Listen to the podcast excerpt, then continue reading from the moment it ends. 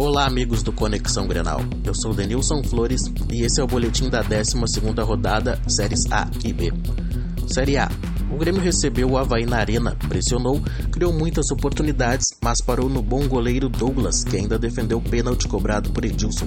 O placar final da partida foi 2 a 0 para a equipe catarinense. Os gols foram de Simeão e Júnior Dutra. Com o resultado, o tricolor caiu para a terceira colocação e na quinta-feira enfrenta o Flamengo no Luso Brasileiro às 19 horas e 30 minutos. Série B.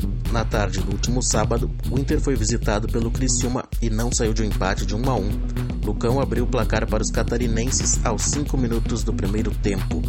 O Inter criou algumas oportunidades, mas só no final da segunda etapa, Klaus deu números finais à partida.